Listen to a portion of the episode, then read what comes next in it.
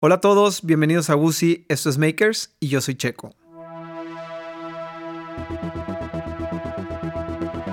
¿Alguna vez te has puesto a pensar en lo afortunados que somos como seres humanos que podemos transmitirnos la información que recolectamos a lo largo de nuestra vida y dejársela a la siguiente generación? Este show trata precisamente de eso. Vamos a escuchar historias de gente que sus ideas, su pasión y sus ideales se transformaron en herramientas para ellos mismos ser la solución a cualquier obstáculo. La historia de hoy trata de cómo es lograr la perfecta combinación entre la arquitectura y el arte. Arturo Muela nos platica sobre su aventura alrededor del mundo, plasmando sus proyectos y aprendiendo muchísimo en todo lo que hace.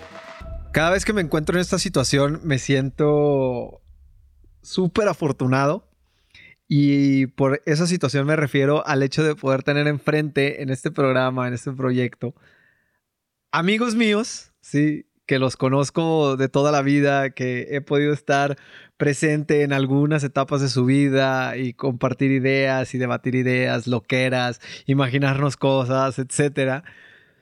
Y hay una persona, sí, hay una persona con la que yo creo que es una de las personas con las que más he echado a andar la imaginación y nos sentábamos horas y horas a platicar de cómo íbamos a conquistar el mundo al igual que Pinky y Cerebro.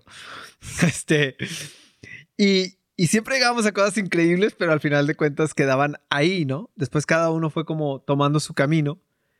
Y este, no quiero decir que después nos reencontramos, porque, pues, o sea, de cierta forma, o sea, siempre, pues digo, aunque no hablábamos todos los días, ahí estábamos sabiendo qué hacía uno y otro.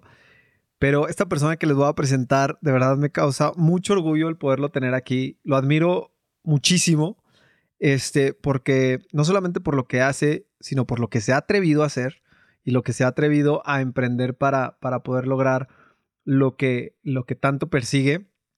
Este, y ahorita lo van a escuchar. Es Arturo Muela, arquitecto, escultor, artista, bla, bla, bla, bla, bla. Arturo, ¿cómo estás, hermano? Muchas gracias, Checo. Muy bien. Muy contento de estar aquí.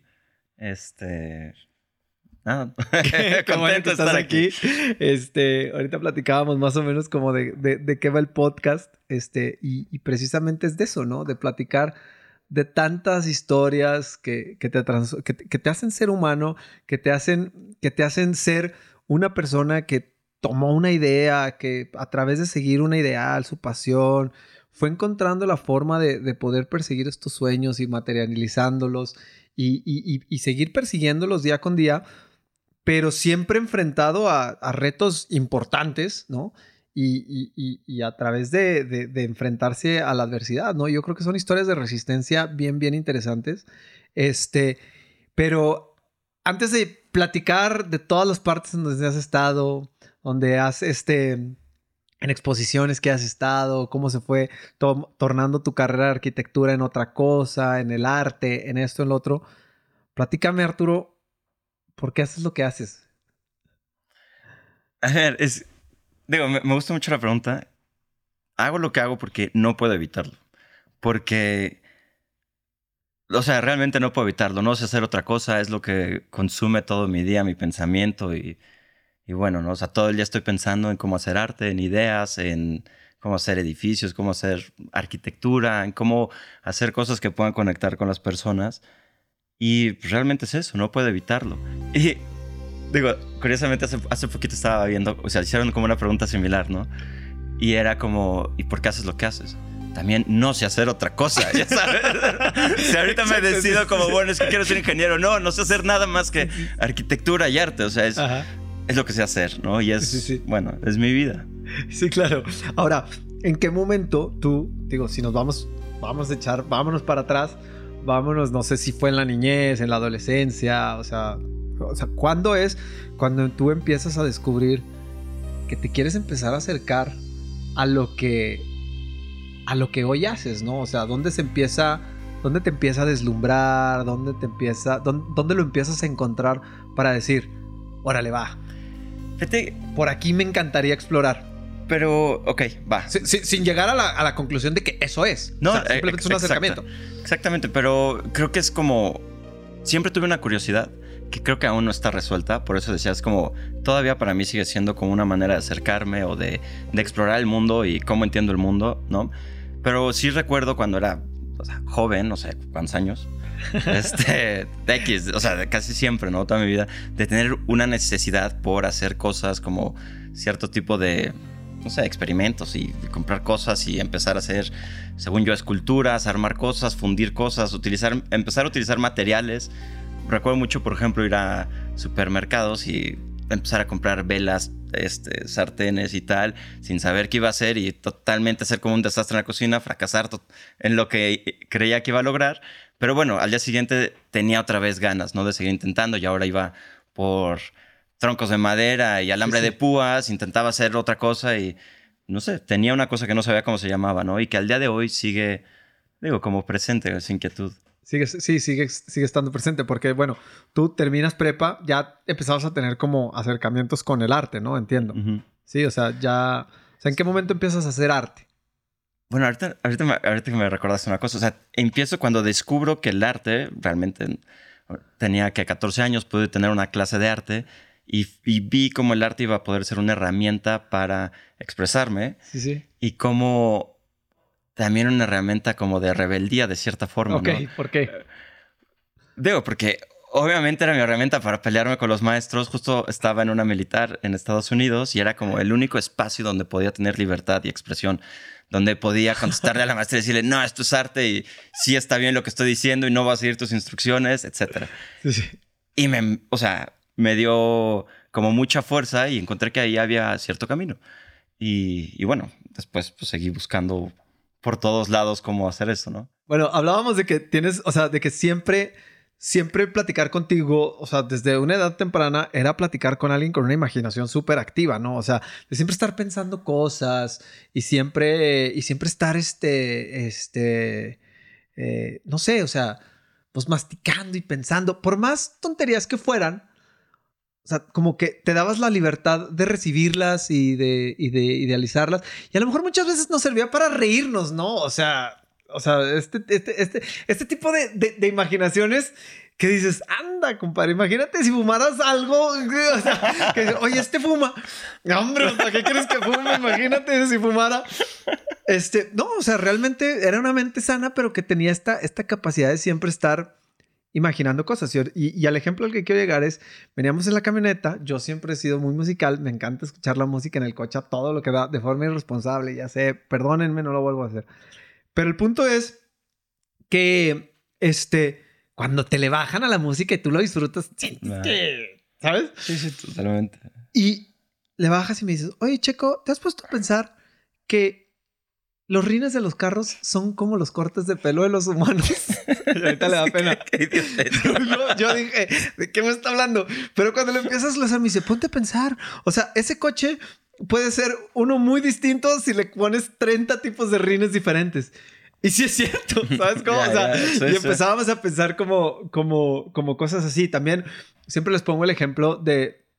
Perdón que esté hablando tanto, pero quiero como dejar en claro... Quiero dejar en claro como hasta dónde va tu, tu, mente, ¿no? O sea, un día que estábamos con que, oye, Arturo, yo estuve mucho tiempo en, la, en, una marca de ropa, tenía una marca de camisas que se llamaba Cúbico, y un día te dije, ayúdame a diseñar mi tienda de, de, de, de, ensueño, ¿no? Me dijiste, vamos a poner al centro de la, mesa, de la tienda una mesa de cristal con luz donde toda la parte de adentro va a estar llena de panditas y las panditas con la luz van a prender de colores y estábamos emocionadísimos, ¿te acuerdas? Sí, sí, Entonces, la verdad es que era, era, era pues, reunir, reunirse contigo, era reunirse a discutir ideas, a discutir un mundo de posibilidades que al final de cuentas son eso, son posibilidades, o sea, son cosas hasta que las pones en marcha. Y una cosa que yo te aplaudo y por lo que lo platico es porque muchas cosas las has puesto en marcha, ¿no? Y por eso estás aquí. Entonces, me acerco a la arquitectura. Empiezas a estudiar arquitectura y ahí empiezas a llevar a la par el arte y la arquitectura.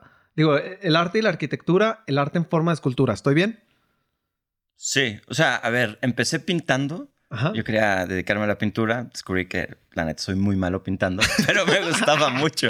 Entonces, como que tampoco vi mucho futuro en el camino de la pintura. Sí, sí. Este, pero bueno, me, me, me gustó seguir creando encontré la arquitectura, este, de hecho venía pensando en eso, o sea, como que, como este primer contacto de haber visto este, un documental donde vi edificios increíbles y sabes que este es el espacio de expresión que quiero probar.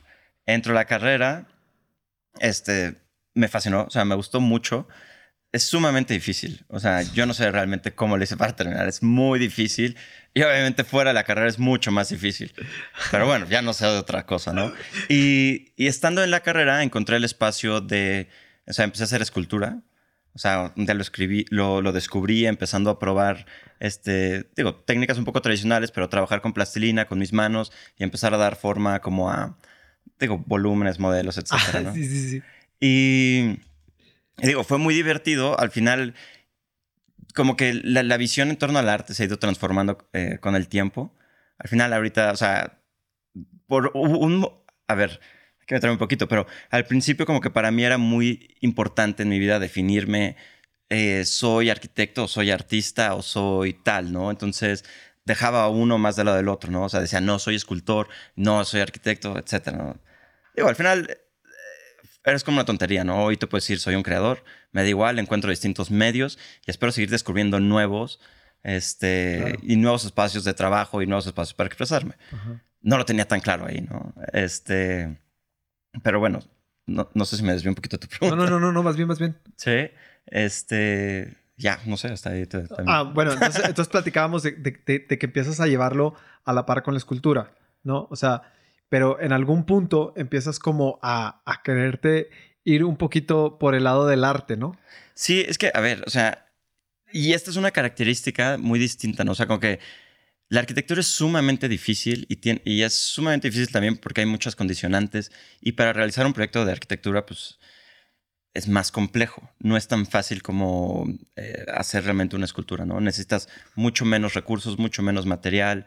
Este, para un proyecto de arquitectura necesitas mucha gente involucrada para que se pueda dar el proyecto, ¿no? Hay más libertad en el arte, tal vez, en cuanto a tu, en cuanto para poder explotar lo que tu visión. No sé si libertad, simplemente los constraints, pero, o sea, las Dale. restricciones son totalmente distintas, ¿no?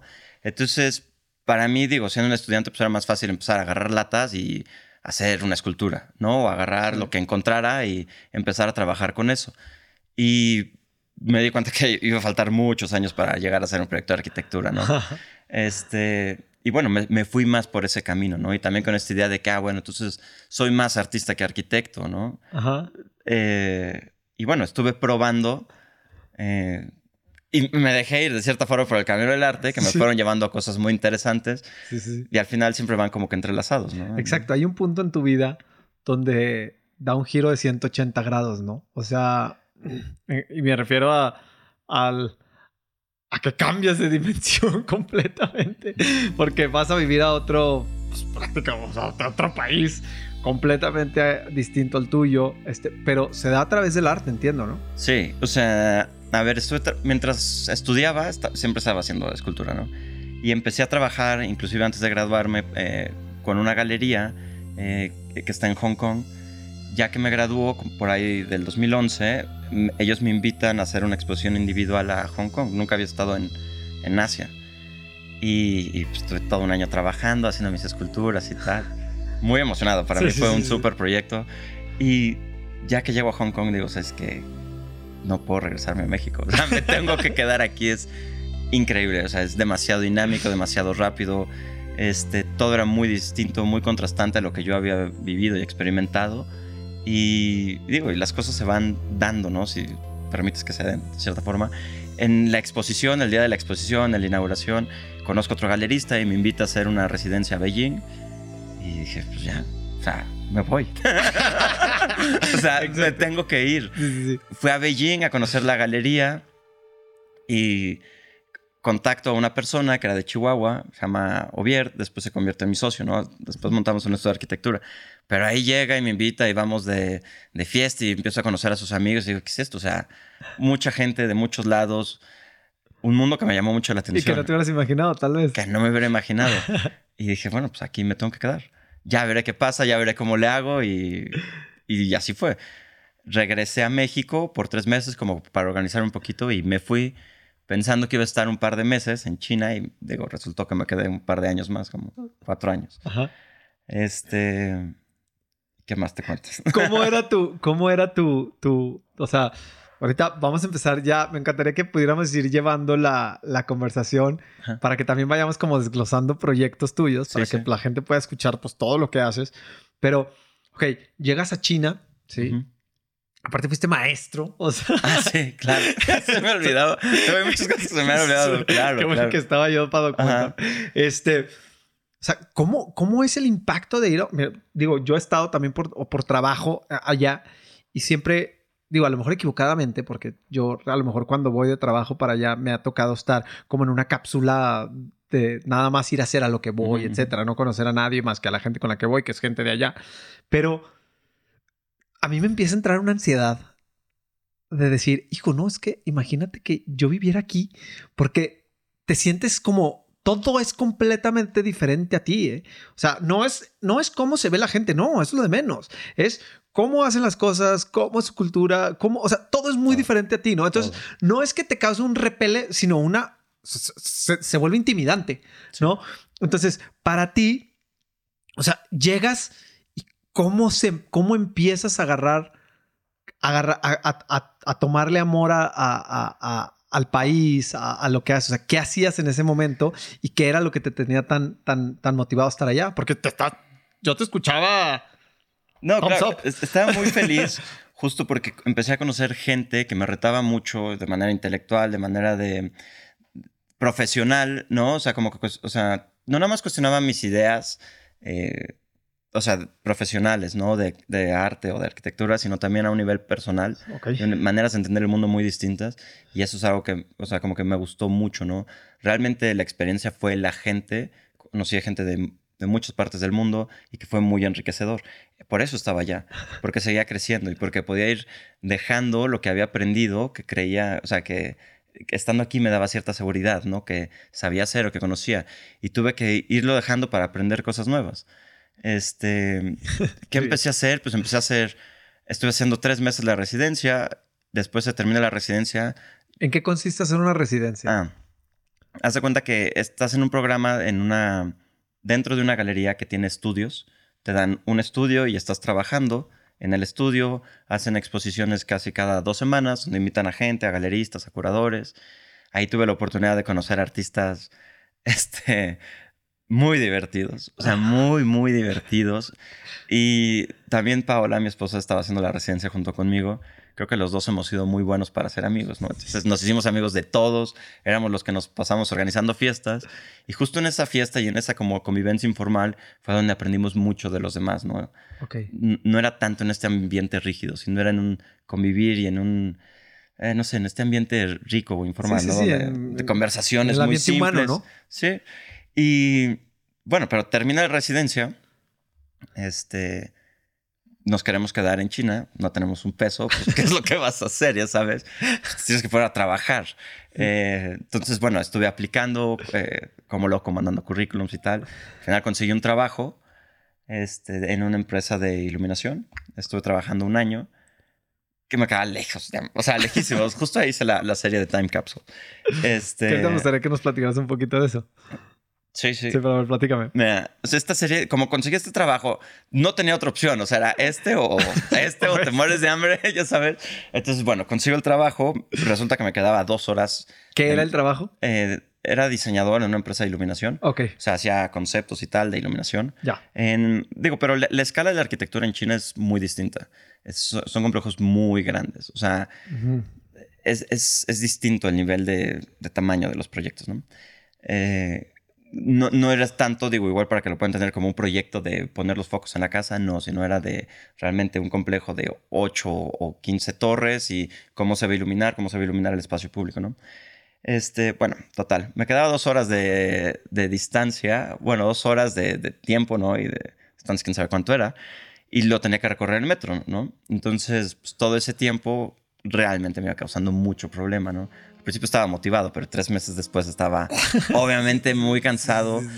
Y, y digo, es curioso porque al final mu- mucha gente aquí en esta ciudad también los traslados son de dos horas, ¿no? Y bueno, dos y dos, cuatro al día es pesado. Y bueno, compartía esa realidad, ¿no? Con mucha gente también en Beijing y mucha gente en México.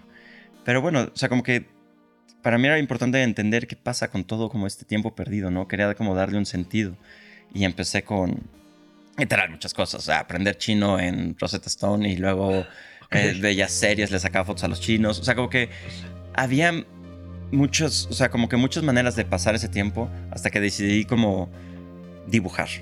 literal, empecé a dibujar sin saber por qué. O sea, ¿sabes? No, no tenía nada claro. Sí, sí, sí. De hecho, a mí me sucede que empiezo a hacer las cosas y después se van como eh, haciendo un poquito más claras de qué estoy haciendo. Entonces empecé a dibujar, junté N cantidad de dibujos y, y un día, o sea, como que tenía como esta idea de, pues bueno, ¿qué voy a hacer con todo este material? ¿no? O sea, resulta que para mí es como el tiempo, era como es la materia de esos dibujos. Entonces decidí encapsularlos como para mm, guardar ese tiempo, que, que permaneciera, que, que, que, siguiera vivo, ¿no? Realmente no era el dibujo lo importante, sino era el tiempo. Entonces los decido meter en una cápsula y sellarlos. Y fue una, o sea, se convirtió en una serie, bueno, no es una serie, en una instalación grande que presenté en México en el 2015 en Celaya Brothers Gallery. Ok. Y, y, bueno, o sea, como que para mí fue una manera de darle sentido a todo ese tiempo, ¿no? O sea, como que, bueno, además de tener que ir a trabajar. sí, sí, sí, claro. Este, después de eso, digo, estaba cansado, realmente uh -huh. quería salirme de ese trabajo. Entonces, sí, sí, sí, sí. Y, y esto es, digo, oh, quería salirme de ese trabajo. Todo el tiempo que estaba en el trabajo estaba intentando aplicar a otra cosa que me sacara de sí, sí, las cuatro horas de metro al día. Y un día, o sea, renuncio al trabajo, no sabía qué iba a hacer. Vengo a México de visita después de un año y, tan, y cinco meses que estuve allá a, a, visitar. Y estando aquí en México, me marca una de las personas, ¿no? De las que había aplicado. Y me dicen, oye, Arturo, ¿quieres diseñar un museo de robots? Y yo, ¿qué es eso? ¿De qué me estás hablando? Pero sí. Entonces me decía, ok, en China el tiempo es muy rápido. Entonces tienes dos semanas para hacerlo. Y yo iba a estar las dos semanas aquí. Le marco a Ovier, justamente. Le digo, Ovier, ayúdame con esto. Tenemos que sacar este proyecto en dos semanas. Y así empezamos. O sea, agarramos este proyecto que era como un poco de diseño interior, porque era, era como una exhibición más, más que un sí. museo de robots en un centro comercial. Escala china, grande, 8000 metros cuadrados. O sea, grande, grande. Y, sí, sí, grande. Y en dos semanas, o sea, es demasiado atascado. Pero en fin, pues me vas a decir que no. Entonces, sí, claro. tomamos este proyecto, el cliente o sea, le fascina, le gusta mucho y, y, seguimos. O sea, yo regreso a China sin trabajo, sin nada, este, y, y, y empiezo con, pues, con el, el, proyecto del museo y empiezo con otro y otro y otro y otro. Ajá. Y nunca paramos de trabajar. O sea, se convirtió en una, una locura. Realmente sí. trabajábamos sábados, domingos y 12, 13 horas al día muy pesado. Pero ahí ya trabajabas como tú, o sea, como Arturo Muela, no era que trabajaras sí. en, una, en una institución o algo así. No, no, por mi cuenta, eh, junto con Ovier, que es difícil, o sea, no muy, teníamos sí. nada. Sí, Entonces, digo, ya es difícil que no tenemos ni la manera de comunicarnos con clientes que no saben hablar inglés. Ajá. Pero encuentras la manera. Sí, claro. Para todo, ¿no? Este. Y bueno, fue súper divertido. Empezamos, obviamente empezamos haciendo cosas muy pequeñitas, pero el estudio fue evolucionando, fuimos creciendo y llegamos a hacer cosas interesantes. Digo, sí, hicimos claro. un proyecto de diseñar una isla en el mar del sur de China. Se diseñan muchas, no, no ya sabes, sí, pero sí, bueno, para mí fue muy interesante. Era, o sea, toda una ciudad planeada desde cero, este, y que lo hacíamos entre cinco personas, ¿no? Ajá proyectos complejos y llegamos a tener proyectos en, en Shanghai, en Hong Kong, en, en, en Shenzhen. Entonces viajábamos mucho, hicimos proyectos en Kenia, en España, en México. Después, ¿no? Te estoy contando cinco años sí, después sí, lo que sí, sucedió. En el Inter era trabajar todo el día, todos los días. Ajá. Ahora, ¿cómo, cómo, cómo... De, de, de, todos estos proyectos, sí, que mientras estás allá, bueno, digo que tú sigues involucrado en eso, pero o sea, ¿de cuáles? Digo, obviamente de todos, me vas a contestar todos, pero ¿cuál es el que dices tú? ¡Ah! O sea, ¿cómo puede ser posible que, o sea, sabes? De... O sea, o sea, ¿qué proyecto? O sea, es el que tú dices, este fue el, la joya de la corona. De todos los proyectos, a ver, déjame pienso, porque hay unos proyectos que fueron súper retadores. Hay otros que, o sea, por ejemplo, el, el de la isla fue súper retador. Al final fue un proyecto que queda en papel, en concepto, porque no se, se, construye, pero fue muy retador, ¿no? Hay otros que son, por ejemplo, el del Time Capsule es algo que siempre me, me da gusto verlo y recordarlo. Sí. De hecho, tengo N cantidad de cápsulas por mi casa, abro un cajón y sale una cápsula. Sí, Entonces me gusta mucho. Este, hicimos, llegamos a hacer proyectos en Tíbet, o sea, que fue como muy interesante. Sí, claro. Pero hay un proyecto que me fascina, digo, porque fue lo más sencillo, donde fue para una feria de arte en, el Distrito de Arte en Beijing, el 798, y donde eh, estábamos a cargo de diseñar todo el espacio para una feria de, de, arte de niños, ¿no? Este, que iba a durar una semana, y había una rampa de estacionamiento, y donde se me ocurrió convertirla en una resbaladilla para llegar a una alberca de pelotas. Ok. Y fue tan sencillo, pero tan divertido y los niños lo disfrutaron tanto que, pues, más allá de la escala y la grandeza de N cosas que hicimos, este fue, no sé, fue el que menos costó, que más diversión trajo, que más alegría tuvo. Entonces, no sé, es algo que recuerdo como con mucho cariño. Y es un punto, creo, donde el espacio físico, urbano, tal, o sea, como arquitectónico, se convierte en arte, puede, lleva da algo más, ¿sí me entiendes? Entonces, yo creo que por eso es lo que me gusta esa cualidad. ¿Cómo es tu proceso creativo? O sea, cuando, bueno, cuando hablas de un museo de robots en un espacio de este tamaño, este, pues digo, las expectativas del cliente o de quien, digo, por darte un ejemplo, ¿no? O sea, dentro de todas las cosas que, que hiciste, pues las expectativas, este, son del, me quiero imaginar que son del mismo tamaño, ¿no? Entonces, ¿cómo es el proceso, cómo es tu proceso creativo? Para después pasar a la ejecución. O sea, normalmente cuando tienes que involucrar un proyecto, sobre todo de arquitectura, ¿sí? Porque ahorita hablábamos de, lo complejo que es ejecutar un, proyecto de arquitectura eh, cuando hacíamos la comparativa entre, entre el mundo del arte y, este. ¿Cómo es el proceso para diseñar un proceso tan... O sea, es muy complejo porque necesitas tener demasiada información, conocer... Pero personalmente el tuyo, o sea, a ti te llega algo y cómo lo empiezas a digerir, o sea, ¿cuál es tu proceso personal? ah, ya. Pues, una vez teniendo toda la información. sí, sí, sí, no, o sea, es que es, complejo por toda la cantidad de información que necesitas de la cultura, del contexto físico y tal. Pero una vez que ya tienes todo eso, es, es, es como lo, más difícil y donde pasa más tiempo, porque no, para mí no hay así como una metodología tal cual.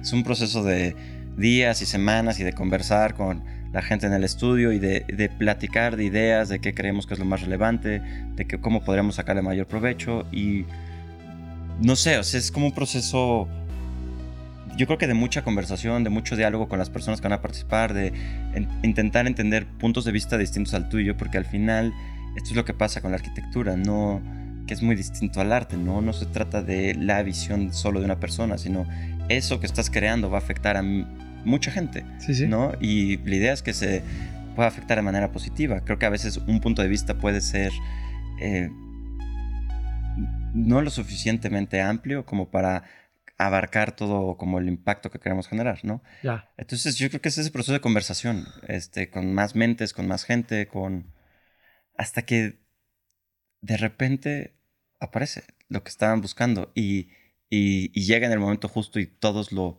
alcanzan a ver. ¿no? No necesariamente viene de, mí, ¿no? Como cuando encuentras lo que une todo, sino de alguien, pero cuando a través de ese proceso lo podemos visualizar. Ya, ya, ya. Fue un poquito, sí, fue claro, ¿no? Sí, sí, sí, sí, sí, completamente. Yo, yo lo que quería era más bien como, como llegar al punto de cuáles son estos procesos para, porque muchas veces, digo, digo, los que trabajamos en, en, en, temas de creatividad, etcétera, pues sabemos que no siempre está ahí, ¿no? O sea, hay veces que, que la buscas y la buscas y la buscas y no aparece. No, y, al contrario, entre más la buscas, menos aparece, ya, sabes.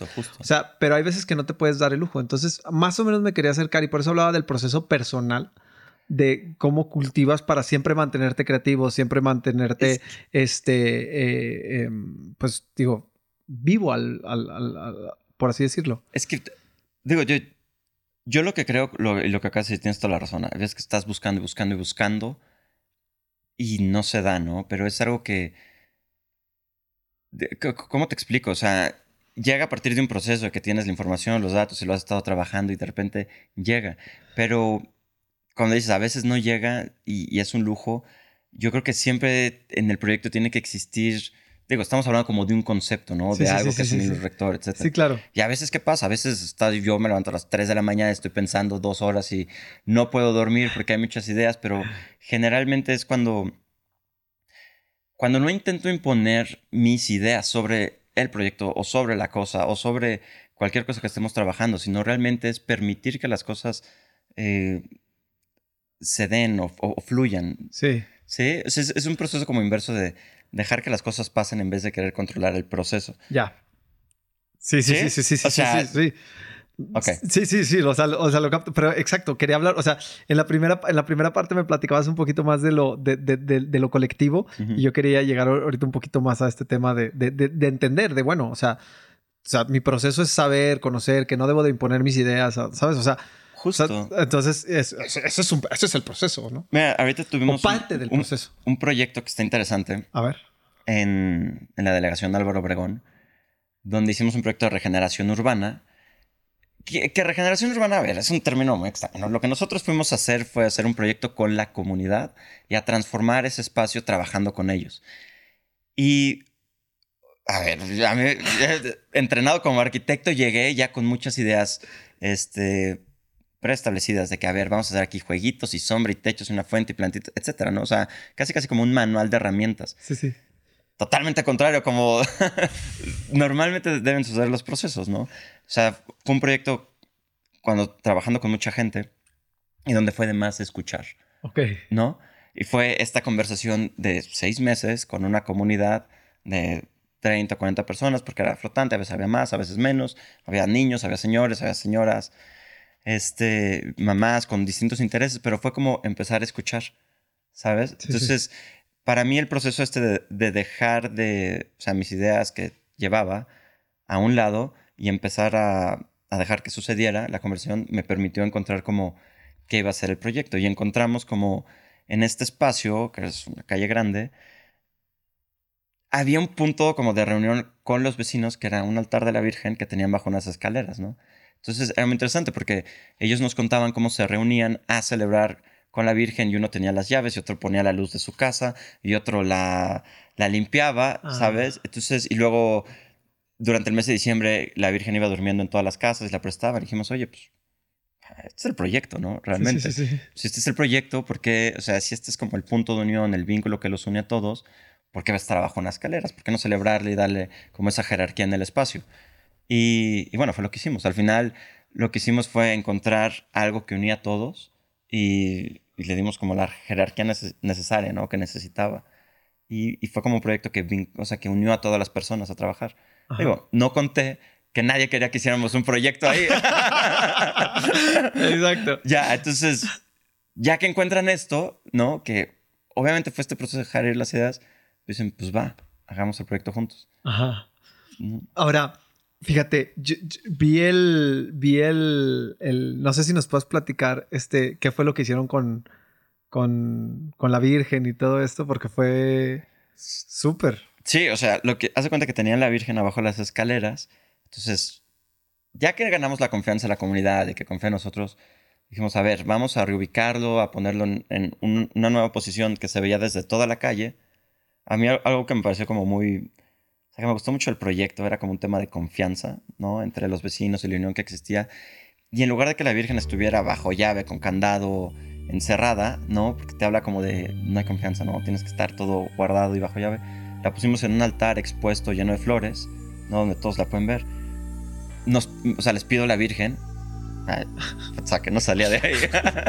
Me la prestan como un mes y hago una réplica en bronce de la pieza original que tenían y que puede estar expuesta al exterior, ¿no? Sin necesidad de un Sí, sí. candado, sin necesidad de nada.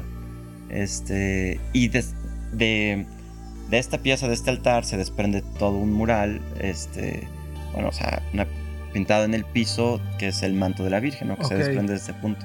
Ok. Y algo muy bonito es, en este, en este manto están plasmadas las, los árboles genealógicos de las familias que, co- eh, que componen esta comunidad Órale.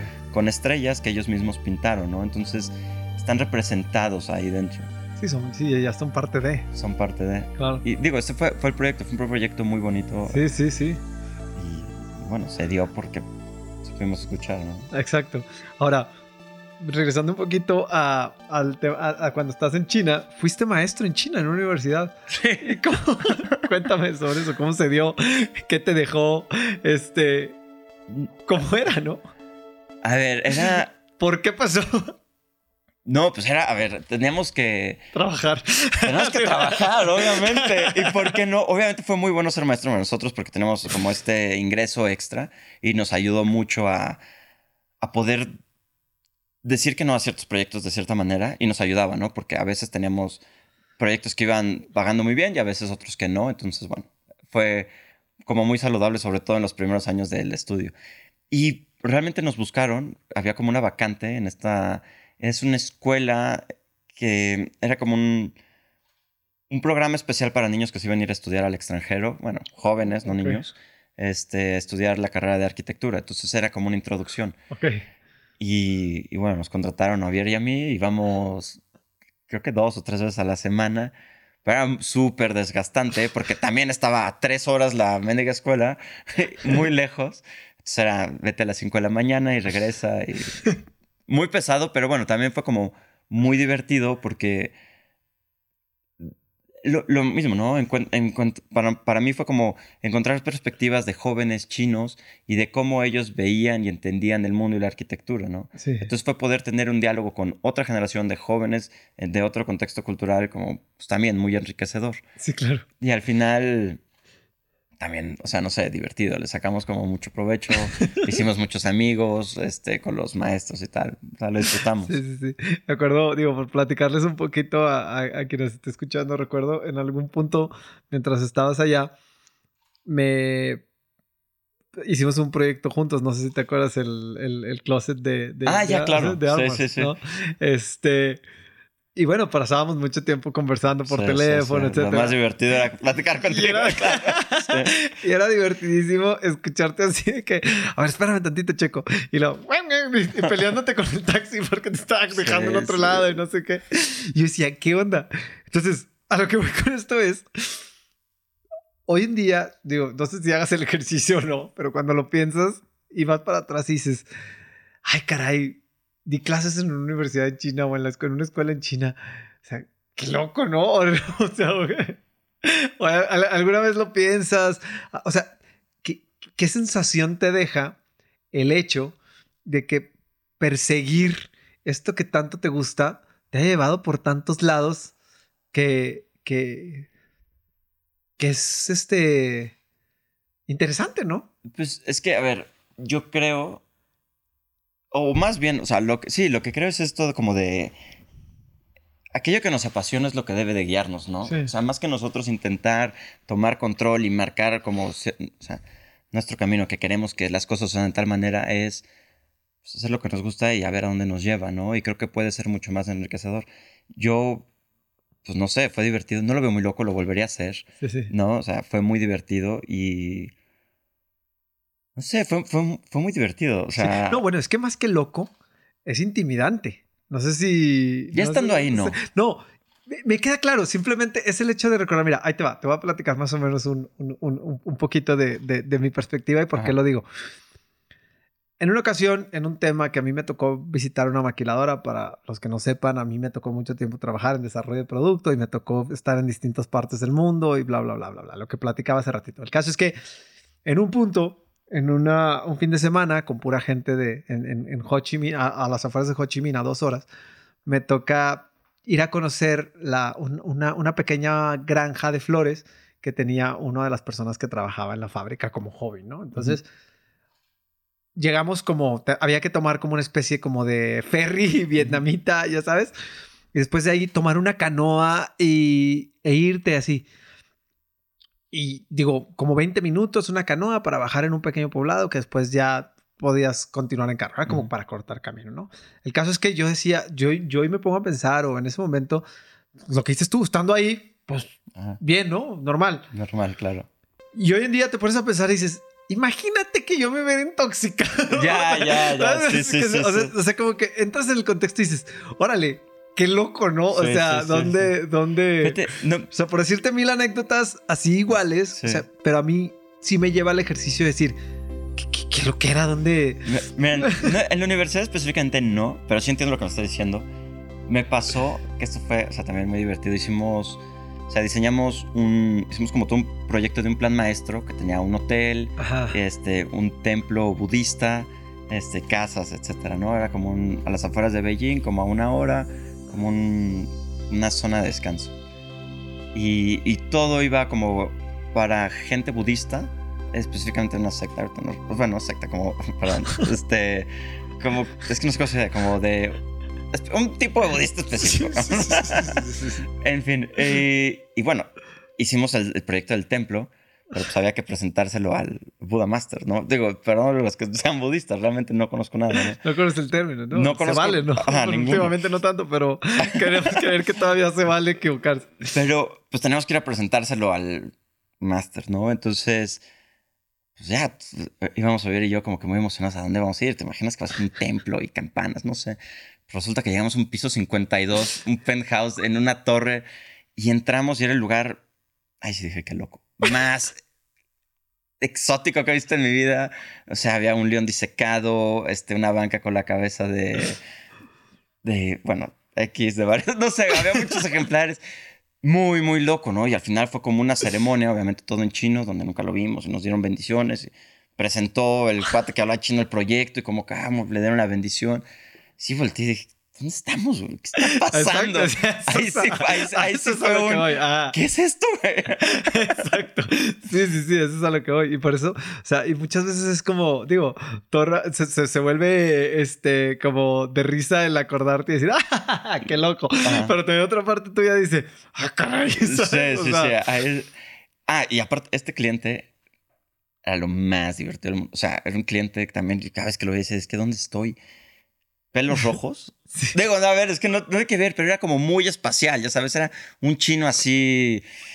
Sí, sí, sí. No sé, como de nueva generación de Sí. chinos muy extravagantes. Y sí, sí, Sí. no hablaba nada de, de inglés y, y su asistente, que según esto traducía, tampoco hablaba. Entonces, nunca nos entendimos, pero como que él era muy feliz con nosotros y nosotros con él.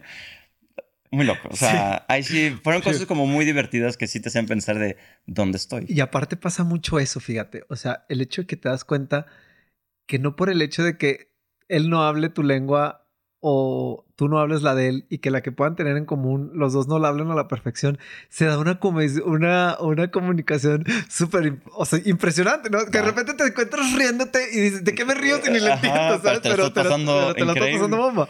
Exacto. Entonces, bueno, una vez que estás en China, de ahí te vas a Australia. Australia. Sí. Sí, sí, sí. O sea, ya te- mira, tenemos cuatro años en China y, y fue un punto como de, a ver, queremos seguir aquí. O sea, no- nos- a nosotros nos estaba yendo muy bien con nuestro estudio. Estamos teniendo proyectos ahora en Europa, en África empezamos a tener más. Y, pero obviamente, pues requería que nos quedáramos en, en Beijing, ¿no? Y, y fue un punto, como una decisión de decir, a ver, me voy a quedar 15 años más aquí. O este es el momento, ¿no? Porque tener familia hubiera sido un poquito complicado. Era una ciudad también, aparte de lo eh, divertido, increíble y tal, también era muy pesado, muy cansado, muy desgastante, ¿no? Y también ser foráneo, eh, con- o sea, en una cultura tan ajena a la nuestra, es pesado. Y también viniendo de un país tan rico y tan este, cálido, o sea, como que lo extrañamos mucho. Por Entonces, bueno, supuesto. dijimos, a ver, no, no es el lugar China, vamos a movernos. Este, y decidimos, Paola, mi esposa, iba a hacer una maestría de arte en espacios públicos y había como varias opciones. La mejor fue Australia. Eh, des- o sea, yo ahí decido separarme de, de mi socio. Ajá. Este, pero otra vez, la historia de cero, ¿no? Llego a Australia y madre, tienes dos meses para conseguir trabajo, o si no, no sé cómo lo vamos a hacer. Y, y bueno, lo conseguí. Difícil, ¿eh? Sí, o sea, sí. sí, sí, muy difícil. ¿Por qué? No era porque no es lo mismo que en China. En China era un poco más fácil encontrar trabajo, era, no sé cómo sea ahorita, creo que las restricciones son mayores, pero había más, hay mucho, había mucho crecimiento, ¿no? Entonces había más oportunidades. En Australia no, mucho más restringido, entonces, y era como un ambiente más negativo. Eh, entonces, bueno, pude conseguir y entré eh, a un estudio de arquitectura muy padre, o sea, que disfruté mucho. Primer día llego y me siento y uno, un muy amigo ahora eh, de China atrás de mí, ¿no? Este, y digo, empezamos a, o sea, hice muchos amigos también ahí. Sí, sí, sí. Este, fue un tiempo muy divertido porque la perspectiva es muy distinta, ¿no? La escala, o sea, todo lo que sucede en China es muy único de China. La escala, el, el tamaño, los presupuestos. Ahí no había nada que no se pudiera hacer. Todo se podía hacer, ¿no? O sea, ¿cómo te explico? Diseñar un kinder eran para 3.000, 4.000 niños. No, o sea, es muy grande todo, no era el kinder de 15, 20 niños. Y regresar a Australia era otra escala, otro tipo de trabajo, este, otra forma de entender la arquitectura. Entonces fue empezar, para mí de cero, pero también como tener que aprender ahora de otra nueva cultura, ¿no? Y, y bueno, al final también termina siendo muy divertido, pero después de, estuvimos ahí cerca de dos años, dijimos, no, lo nuestro es México y creo que como que el espacio, bueno, el lugar donde queremos estar es México y en nuestro país y creo que también tenemos que aprender más de nuestra cultura y explorarla y reconocerla, conectarnos con ella y, bueno, por eso decidimos regresar, ¿no? Realmente. ¿Cómo ha sido regresar? Este... Llegas y ¿qué te pones a hacer? Pues lo único que sé. No, bueno, pero ¿en qué forma? No, no, arquitectura. Ese... es que lo único, cabrón. Si no vas a encontrar una historia nada, de me convertí en futbolista. Sí, exactamente. muy pocos talentos. ¿En qué forma? Entonces empiezo a hacer, digo, regreso, empiezo a hacer arquitectura y arte. Empiezo a hacer un proyecto bastante interesante de arte. Ah, bueno, este no te lo he platicado, ¿no? No. Pero regreso y yo soy parte en México de un programa que se llama Pago en Especie, ¿no? Que es para artistas. Ok. Entonces regreso y, oye, tenía descuidado mi tema de impuestos.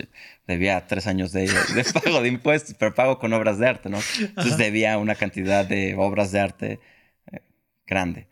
Y pues, tenía que ser una serie, ¿no? Entonces fue muy interesante como que empezar a explorar nuevos conceptos en el arte, como de producción automatizada. Empecé a trabajar con inteligencia artificial. Ok.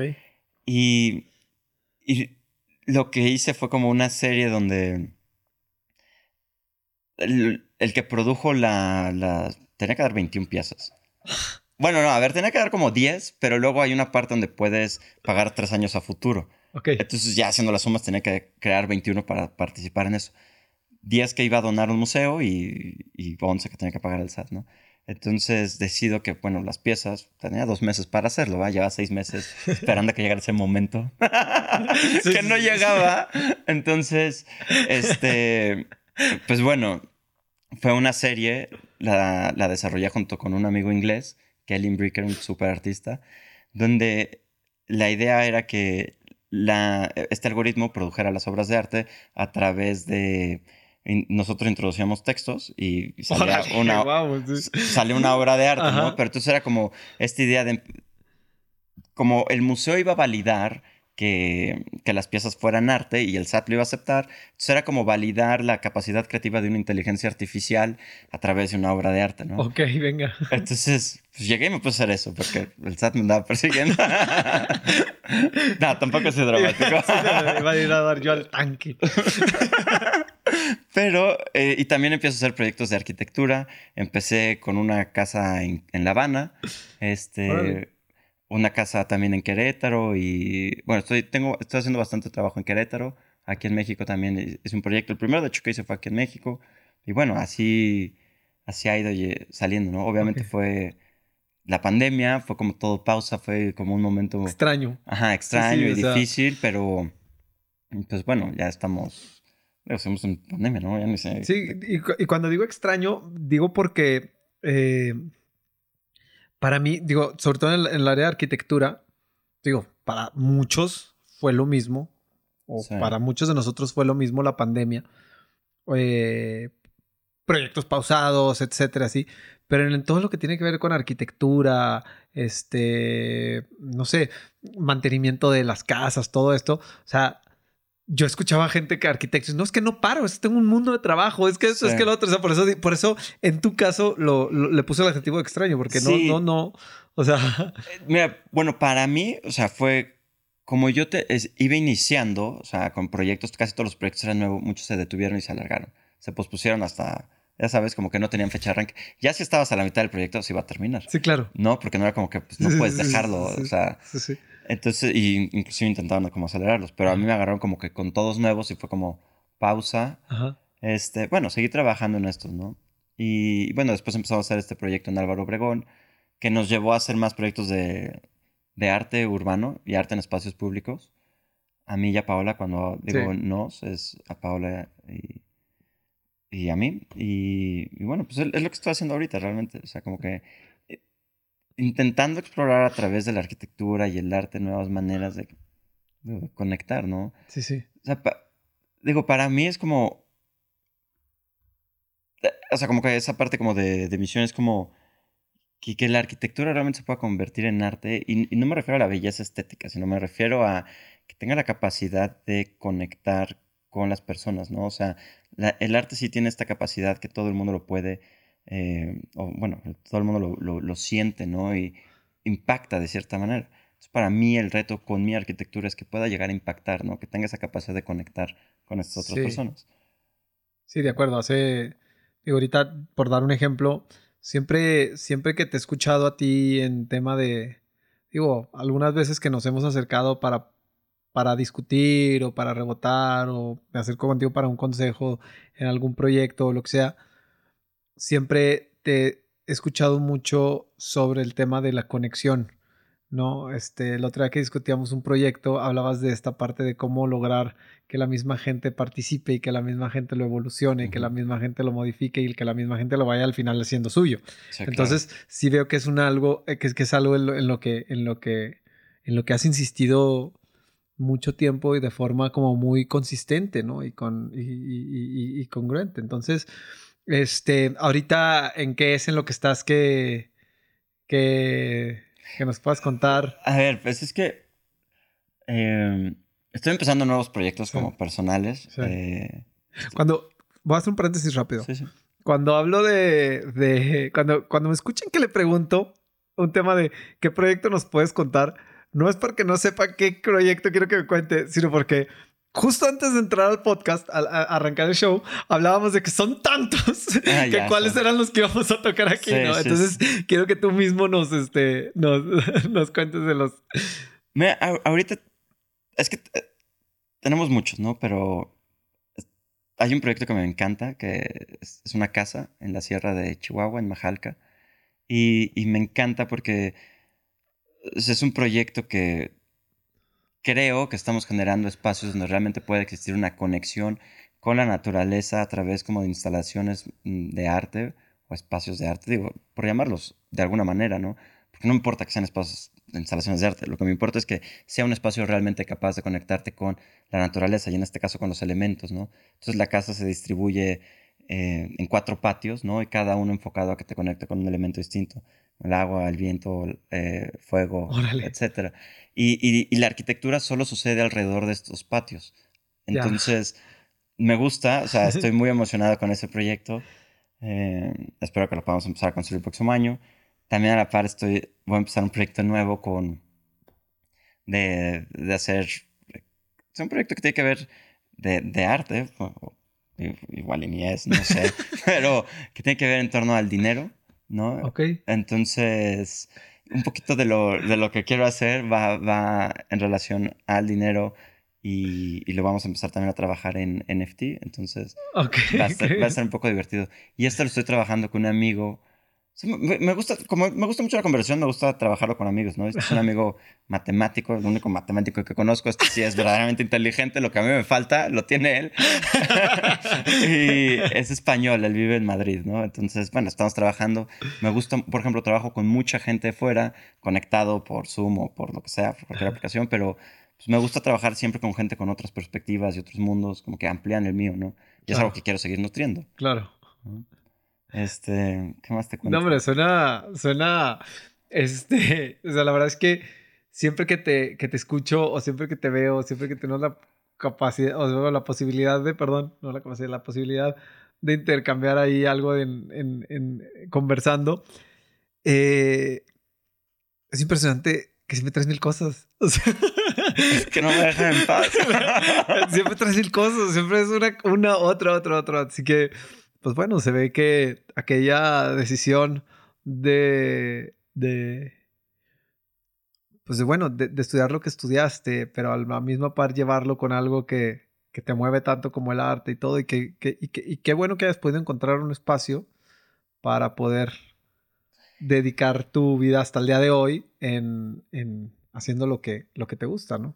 Sí, o sea, sí, como dice, hay como muchos, o sea, como muchos proyectos y es como un espacio de expresión, pero para mí como realmente el trabajo es como, ¿no? Y lo que me cuesta mucho trabajo a mí es el, como confiar en mí, escuchar esas ideas, sí. y, porque ya sabes, y yo creo que es, bueno, para mí es la parte como difícil, ¿no? Como, este, como que atreverme a explorarlas y a ver a dónde te llevan, ¿no? Sí, sí, sí, sí. Este, eso es algo que,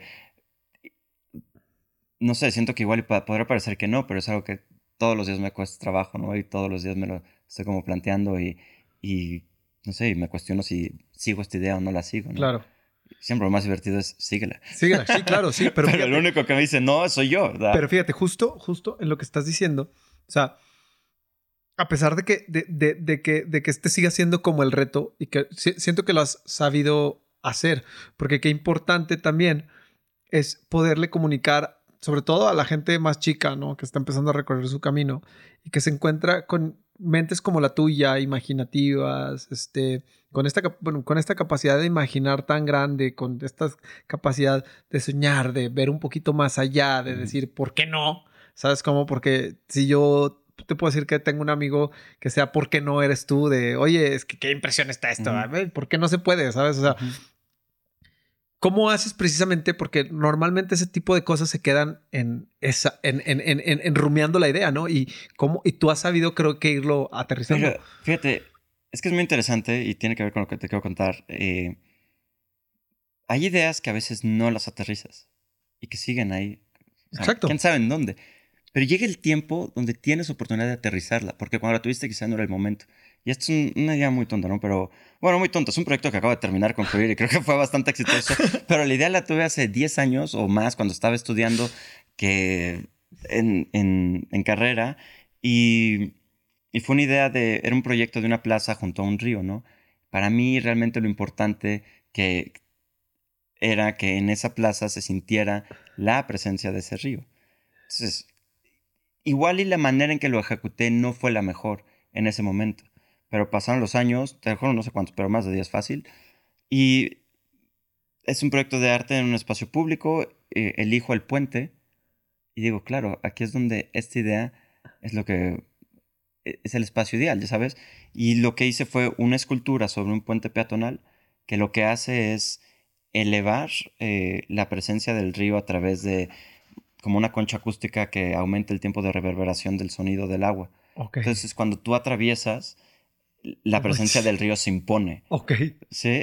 ya, ya, ya, ya. O sea, ese proyecto tuvo espacios 10 años después. Siguen rumiando. No hay, no, no todas las ideas las vas a plasmar en ese momento, pero ahí siguen, ¿no? Y las tienes. Pero tienes, la, tienes, la, disciplina de irlas plasmando, o sea, de, de, ir este, o sea, de, o sea, has ido materializando esas, esas ideas. Cuando teníamos este, 14 años, porque ahorita que hablaba de la militar, yo estuve en la misma, o sea, nos pasamos platicando cosas así y rumiando, ah, estaría bueno, o sea, sí. y al final de cuentas, hoy estás aquí, ¿no? Ya, o sea, y estás, estás, estás en, plantado en, en, en, en, cimientos y no nada más en... Sí, claro. Y, digo, afortunado de tener el espacio para plasmar también los proyectos. Claro, Sobre todo cuando es en espacio público. sí, claro. Eh, es, digo, es, complicado, ¿no? Y hay como una gran responsabilidad cuando haces algo en el espacio público. Sí, sí, sí. ¿No? O sea, no es algo que se va a quedar en mi casa, tal. O sea, es algo que va a impactar gente. Este. Tú que eres una persona, para cerrar, tú que eres una persona eh, que se dedica a lo que le gusta, ¿sí? o sea, que creo que cuando. No lo sé, igual, igual estoy mal, pero que cuando dices, no, no sé hacer otra cosa, o sea, te da hasta risa, o sea, de decir, porque estás en tu lugar, ¿no? O sea, malo que no supieras hacer otra cosa y haces, ¿sabes? O sea, ¿cuál es la, cuál es la lección de vida de hacer y dedicarte a lo que te gusta? O sea, eh, ¿de qué forma ha impactado tu vida? ¿Sabes? O sea, el que sea así y no de otra forma. Digo, y a lo mejor la respuesta se antoja como muy obvia, pero, o sea, ¿qué significado le das tú? Es que, o sea, es difícil, digo, y no sé, como que yo o sea, el tema de elección de vida creo que no podría darle nada. O sea, comparto lo que para mí ha sido dedicarme a lo que me gusta. No que elecciones a alguien más, ¿eh? Ya, o ya. sea, sino cuál es para ti. No, para mí, o sea, para mí el hecho de dedicarme a lo que me gusta ha sido la forma en que tengo de disfrutar mi vida. Ah. O sea, lo disfruto mucho. Es la manera en que me divierto, es lo que ocupa mi pensamiento, es lo que me levanta a las 3 de la mañana a pensar en cómo resolver una pared en, en Torreón, ¿no? Este, Te limpa. Y, y, pues, no sé, lo, lo disfruto y yo creo que al final pues, hay que disfrutar la vida, ¿no? Y, y si encontramos eh, que nuestra pasión va a ser el camino por el cual podemos disfrutar y también tener un trabajo y también, este, no sé, vivir y ser la manera en que podamos tenerlos, pues bueno, qué mejor. Exacto. ¿no? Sí, sí, sí, porque aparte, digo, después de todo, pues bueno, tienes, tienes a tu partner, este, a Paola. Sí, claro, donde compartimos muchísimo. Yo creo que, digo, a veces creo que la desespero además porque o sea, me dice, ya, de, por favor, deja de hablar de arquitectura y de arte. Pero imagínate, si ella, eh, como quiera, me aguanta tantito, ¿no?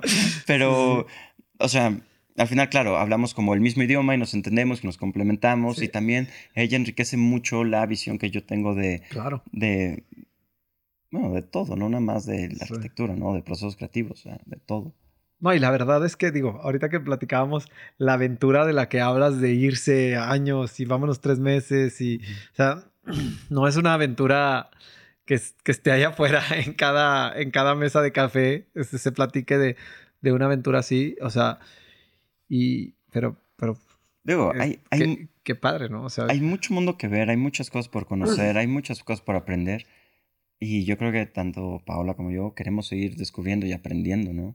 claro. Este, también es algo que disfrutamos mucho. Y esa posición donde estás, donde tienes que dejar lo que según tú has aprendido para aprender cosas nuevas, pues es, a mí se me ha hecho muy emocionante. Y Sí. lo voy a seguir haciendo, voy a seguir buscando esas como aventuras. Al final, también cada proyecto llega a ser como esta nueva oportunidad de aprender y de conocer cosas nuevas, Sí, sí, cosas sí. que te enriquezcan, ¿no? Entonces, pues bueno. No, la verdad es que de veras, bueno, no sabes lo que me, o sea, el, el placer que me dio tenerte aquí. Este, sabía que iba a ser una plática que se iba a ir, se te fue rápido, se te fue... Sí, no, pensé que van 15 minutos. Exacto, sí, sí, sí. Sí. Eh, pero sabía que iba a ser esta parte de, de- de- de explorar pues todo lo que aquí acabamos de, platicar. Eh, y, y por eso tenía muchas ganas de tenerte aquí. Siempre platicar contigo es un placer, carnal, Ya, ¿sabes? Ya sea con una cerveza enfrente, ya sea por teléfono, ya sea ahora en un podcast, ya tenemos los sí, demás, sí. ¿no? Este, la verdad es que siempre lo disfruto mucho y escucharte y escuchar esa mente que, que des- al principio a- empezaba a- describiéndola como una mente eh, exploradora, aventurera, este, imaginativa, este, etcétera. Pues creo que hoy todos los que te escucharon se pueden dar cuenta de, de, de lo que yo veo y, y- y te agradezco que hayas hecho tiempo y que vengas a compartirnos todo, No, hombre, todo esto que es bien valioso, ¿no? No, hombre, gracias, gracias por la invitación. La verdad es que yo creo que nos quedamos cortos y nos faltaría tiempo. Las dos horas y media. no, no, pero eh, como que, o sea, me, me gusta poder contar las historias Sí, de, de mi trabajo y de lo que hago y también de cómo esta, no sé, historia personal, de cómo ha sido mi vida, etcétera. Muchas gracias por No. el espacio. Qué bueno, qué bueno que lo hagas y creo que, y creo que de eso se trata, ¿no? Hablábamos hace ratito de eso, ¿no? De, de cómo cuando platicas no solamente de la parte del trabajo, sino cómo ha sido mi vida, eh, tocas la parte humana y es donde puede haber un punto de encuentro para que nos escucha diga, ah, a mí también me ha pasado esto, ah, a mí también me ha pasado aquello.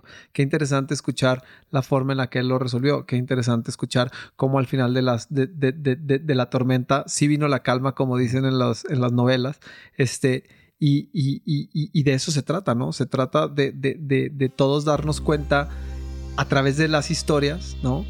Cómo hay puntos de encuentro que nos hacen lo mismo y el escucharnos nos puede llevar a buen puerto en lugar de estar viendo qué es lo que hace mal cada quien, ¿no? Eso creo que es, creo que es importante. Así que, venga, gracias. Muchas gracias. Terminamos. Este. Gracias, Arturo Muela. eh, gracias a los que nos escucharon. eh, a la gente que está en Spotify y en Apple Podcasts, denle al que sigue, al episodio que sigue. Búsquenos en redes sociales. Aquí, aquí en la pantalla aparecen. Para los que están en radio, en Woozy World. Pueden, pueden encontrar todo sobre la plataforma de Woozy. A mí me encuentran como Sergio Mazu. Arturo Muela lo encontramos en Arturo Muela. Arturo Muela en Instagram, Ajá. porque creo que es bien importante que se echen un clavado. Digo, lo voy a empezar, lo voy a poner durante la, durante la entrevista, porque creo que vale la pena que vayan viendo tu, tu trabajo mientras te están escuchando. Creo que vale mucho la pena. Instagram de mi estudio que es 180 Ok. y la página de internet. ¿no? Ok. Me pueden conocer. Aquí vamos a poner, aquí vamos a poner todo eso. A todos los que me vieron vestido igual es porque hoy nos aventamos un montón de entrevistas. Este, pero la verdad es que todas, este, dejan mucho, así que les recomiendo que de verdad le piquen al, al- que sigue, a los que están en radio, no se sigan perdiendo el programa en Torreón en Q91.fm todos los lunes a las 12 del mediodía. Gracias a Juanma, gracias a Luis, gracias a la gente del estudio que nos han atendido de maravilla con aguas, cafés, mamuts, etc. Abrazo a todos, gracias, bye.